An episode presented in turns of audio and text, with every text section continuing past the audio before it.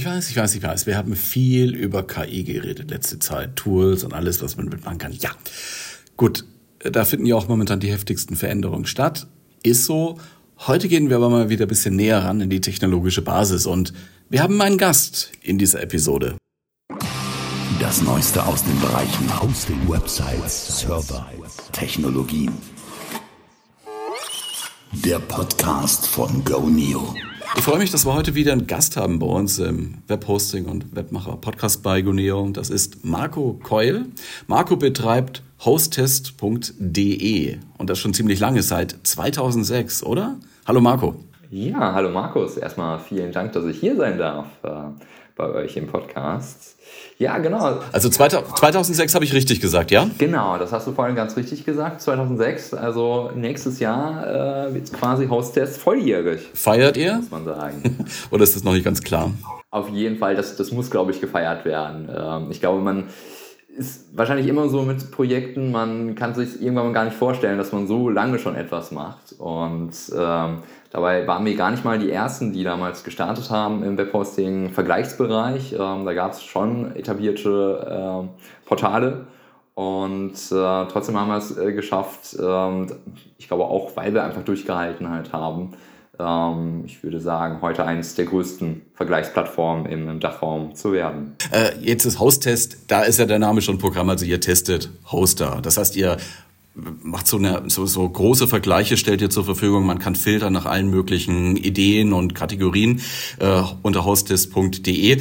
Aber es ist ja schon auch äh, insgesamt gesehen eine Nische. Das geht nicht um die große Welttechnologie, so wie es andere Vergleichsplattformen halt machen, sondern ja um, um, um Hosting eben, vielleicht auch noch um Server und um Domains und E-Mail. Aber äh, es ist eine Nische. Ja, wie bist du denn darauf gekommen, äh, dich doch relativ früh schon, 2006, auf ein Ding zu, zu konzentrieren? Ah, das kam ein bisschen daher, dass ich den Hosting-Markt selber verfolgt habe. Ich habe es mal damals, 2005 herum, ähm, selber versucht, einen Hoster zu starten. Habe aber auch dann ganz schnell gesehen, dass es doch äh, herausfordernd ist, ähm, gerade was äh, technisches Wissen mit, mit angeht, ähm, Serverkonfiguration etc. Und äh, da war dann einfach die Idee geboren, gut, wenn ich quasi das eine nicht beherrsche, vielleicht könnte ich ja zumindest marketingtechnisch dann diesen Markt, der ähm, damals halt ja sehr, sehr ähm, getrieben war von sehr vielen Anbietern, äh, meiner Meinung nach. Ähm, wie könnte ich den denn quasi mit ausrollen und gut mit darstellen? Und da kam so ein bisschen die Idee während meines Studiums äh, damals zu Haustest, dass man äh, dann hingeht und klassischerweise ähm, eine Vergleichsfunktion mit anbietet um einfach diese ja, Tausende von Angeboten, die es ähm, damals auf dem Markt gab, heute sind es äh, auch auf jeden Fall Tausende von Angeboten, aber doch ist der Markt ein wenig kleiner geworden, ein bisschen übersichtlicher geworden, äh, miteinander zu vergleichen. Und so ist eigentlich Haustest entstanden. Sehr vieles ist in der Zeit dazugekommen. Beispielsweise reden wir ja gleich auch nochmal über die Webhoster-Wahl des Jahres. Da sind natürlich auch mal neue Kategorien hinzugekommen. Ähm, Cloud Hosting beispielsweise war damals noch nicht wirklich ähm, groß. Äh, VPS, ähm, also V-Server, waren auch noch nicht so wirklich so groß. Ähm, die kamen dann mit der Zeit hinzu. Und äh, ja, so hat sich das alles eigentlich äh, mit entwickelt. Nun ist 2006, also aus zwei Gründen äh, äh, bemerkenswert. Goneo gibt es auch seit 2006. Es gab einen Vorläufer, eine Vorläuferplattform, aber dann gab es eben Goneo seit 2006. Das heißt, wir haben jetzt auch über so etwas 15 Jahre hier äh, Marktbegleitung. Ähm, umgekehrt war ja so, die, ich, ich, ich glaube, so die große Welle war äh, schon durch. Ne? So ab 2000 hat sich jeder dann mal eine DE-Domain geholt, die waren ja relativ günstig, schon immer, auch heute noch sehr, sehr, sehr, sehr preiswert zu haben. Ähm, jeder hat versucht, da irgendwo mitzuspielen. Ne? So die private Homepage war damals so der große Treiber. So professionalisiert hat sich's dann so ab 2006. Siehst du das auch so, so auch aus der Historie heraus?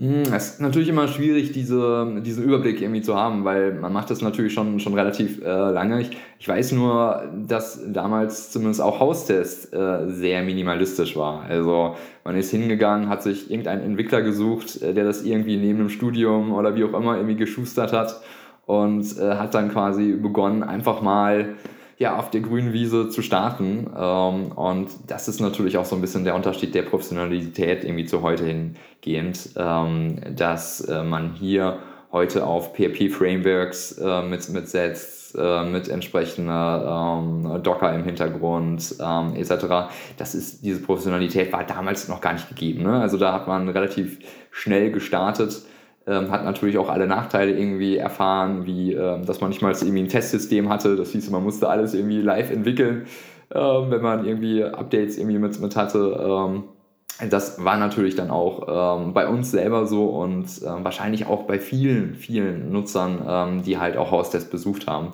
dass die natürlich auch so erstmal mit reingestiegen sind und äh, nach und nach äh, mit all eigentlich auch dem, der Open Source Bewegung, die zwar damals schon äh, stark war auf jeden Fall, aber ähm, die sich ja jetzt schon äh, mit entsprechenden ähm, ja, Frameworks äh, manifestiert hat, ähm, WordPress etc., kommen wir ja gleich nochmal drauf bestimmt zu sprechen ähm, dass man da einfach eine Professionalität äh, heute sieht, ähm, die ja, im Vergleich zu vor 18 Jahren einfach nicht gegeben war. Genau. Das hat sich ja sicher auch bei euch in den Kategorien wieder gespiegelt, nach was man zum Beispiel bei Hostist filtern kann oder auflisten kann oder so. Ne?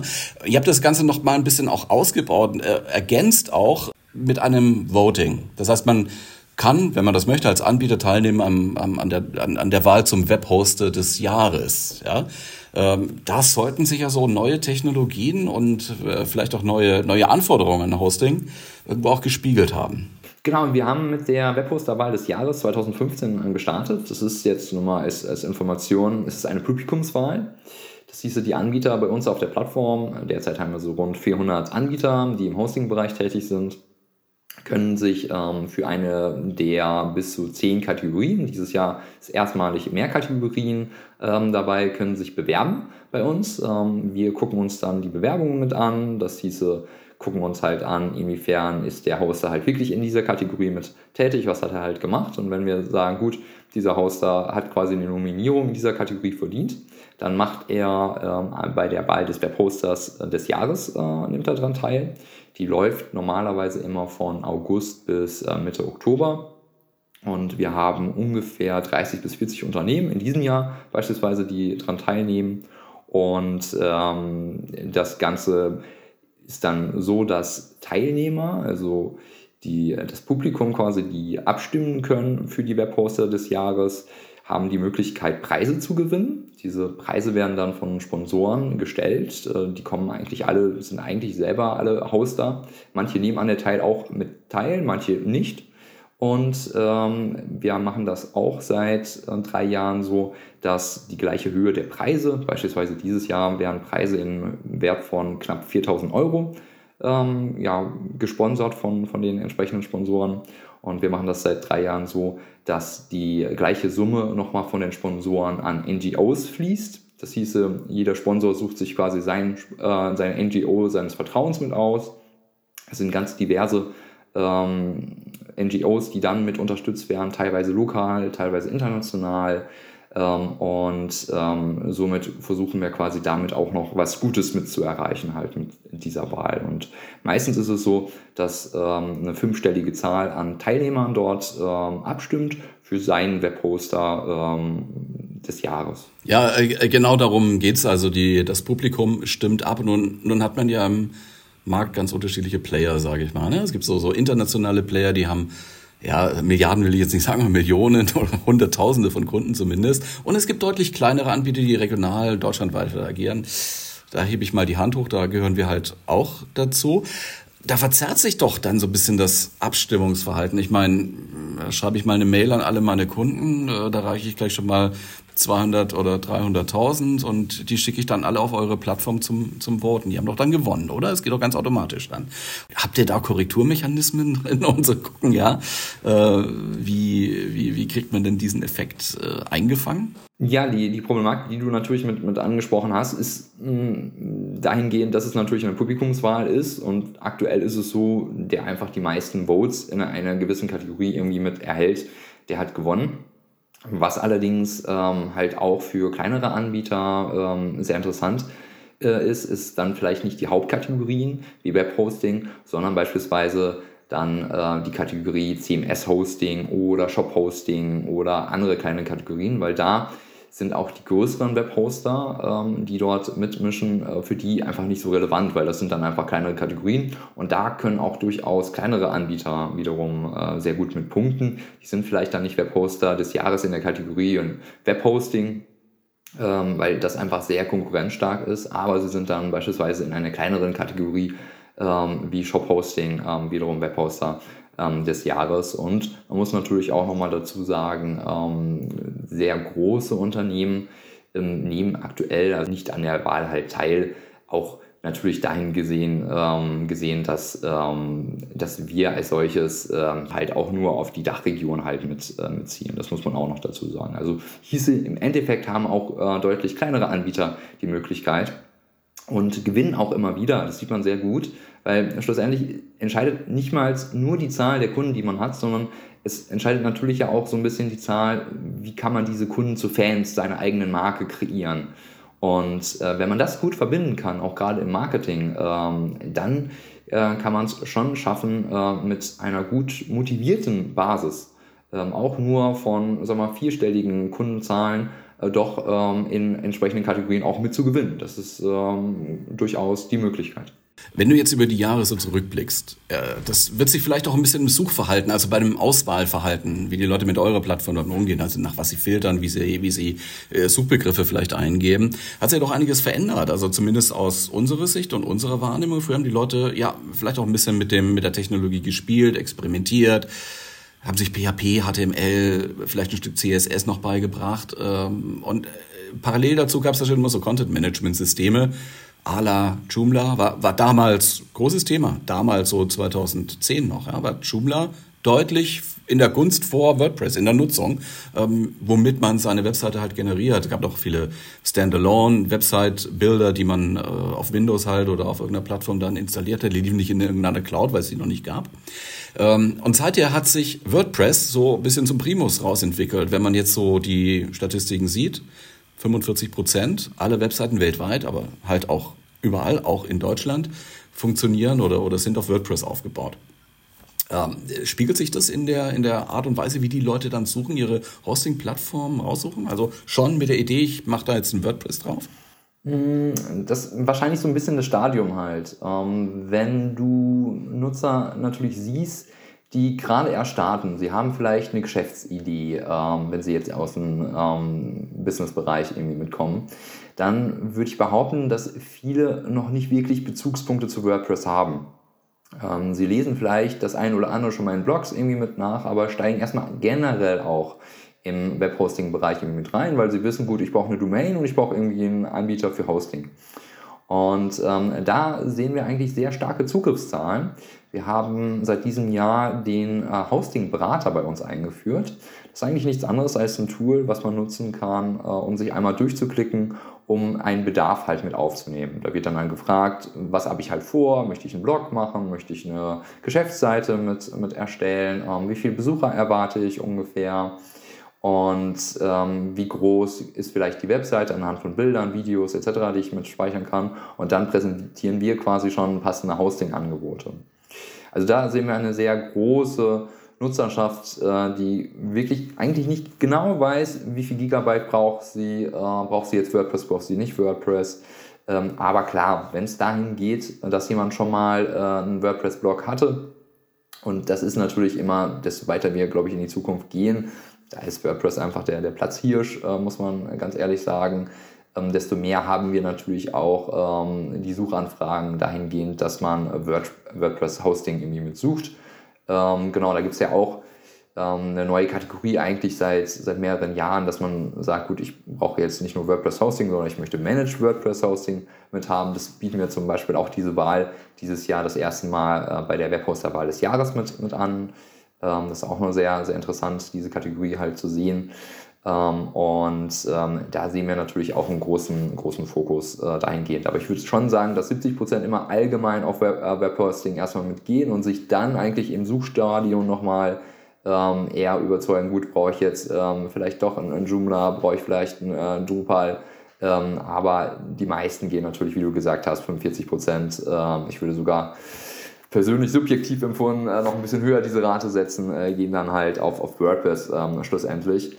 Ähm, und wir müssen natürlich sagen, Nutzer, die vorher quasi schon abgegriffen wurden, ja, Baukastensysteme, ähm, die kommen natürlich gar nicht mehr in diesen Bereich halt auch des Webhostings mit rein. Deshalb kann man natürlich auch irgendwo mit sagen, dass man, äh, wenn dann eine gleichbleibende Suchanfragenzahl irgendwo mit, mit bedient ähm, und es quasi nicht mehr diese, ja, neun Jahre vielleicht dann um die 2000er rum irgendwie mit, mit ist, wo man erstmal dieses Suchvolumen irgendwie mit entwickelt, sondern man, man hat halt quasi eine gleichbleibende Anzahl, wo man sagt, sicherlich eine Digitalisierung. Gerade in Corona-Zeit haben wir das ja enorm gesehen, ihr wahrscheinlich ja genauso, ähm, dass da einfach nochmal ein gewisser Schub irgendwie da ist. Aber nach äh, der Corona-Zeit einfach ähm, muss man auch ähm, sagen, ist es halt ähm, ja auf einem, guten Niveau, aber es ist halt äh, auch nicht mehr, dass jetzt Webhosting ähm, sich ähm, ja um 100% pro Jahr irgendwie mit erhöht von den Suchanfragen. Ja. Ich, ich weiß nicht, man muss sich nicht registrieren, um zu suchen, aber vielleicht über das Voting oder so. Äh, sieht es so Generationsunterschiede in den Ergebnissen, also Gen Z versus Gen X, sag ich mal?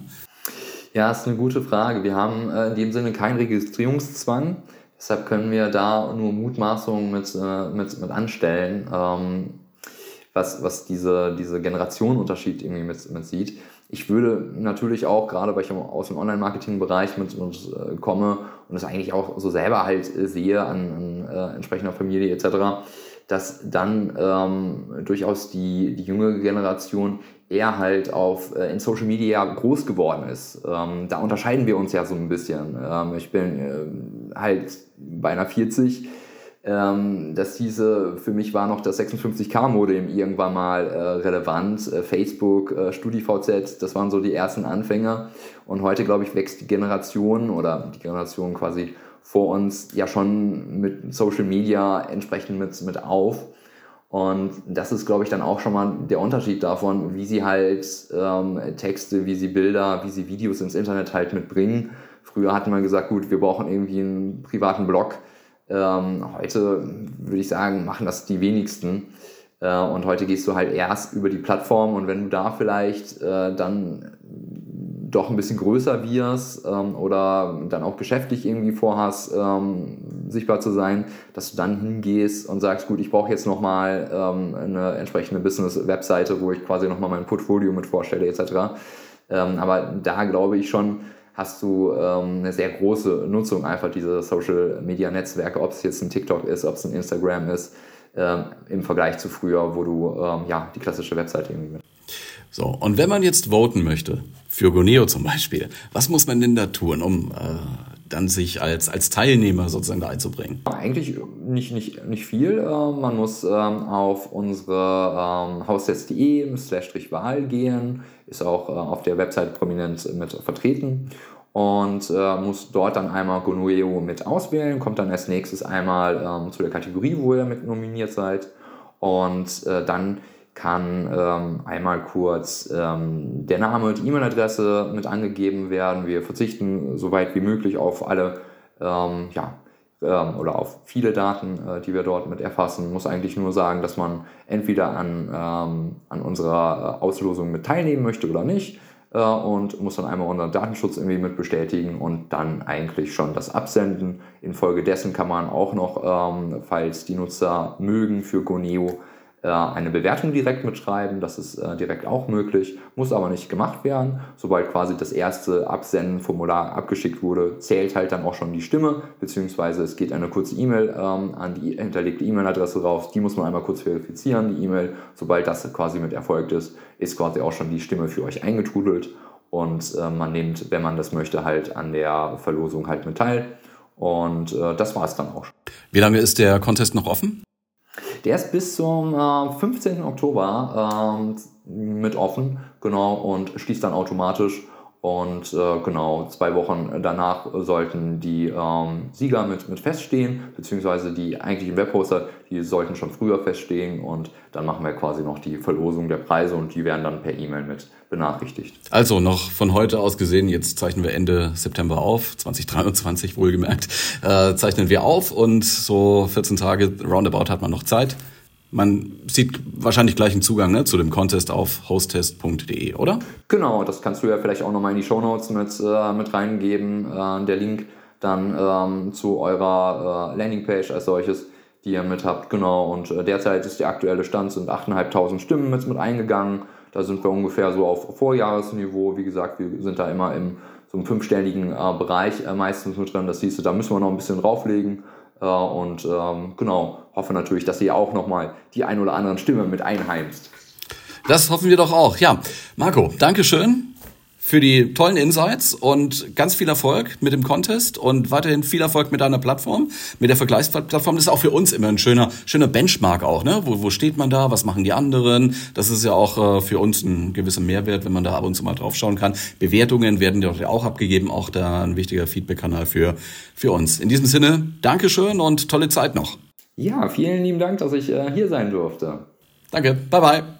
Bye. Das war sie also, Episode 113 im Guneo Podcast. Guneo Internet GmbH. Wir sind ein Webhoster in Deutschland, genauer gesagt in Minden in Westfalen, mit Datacentern im Raum Frankfurt am Main und uns gibt es seit 15 Jahren. Von uns bekommst du Webhosting, E-Mail, Domains und demnächst sogar noch ein bisschen mehr. Lass dich mal überraschen. Hat's dir gefallen? Dann bewerte uns hier bitte mal, folge uns, leite einen Link zu dieser Episode an Leute weiter und freue dich auf die nächste Folge. Ich hoffe, wir hören uns. Bis dann. Ciao.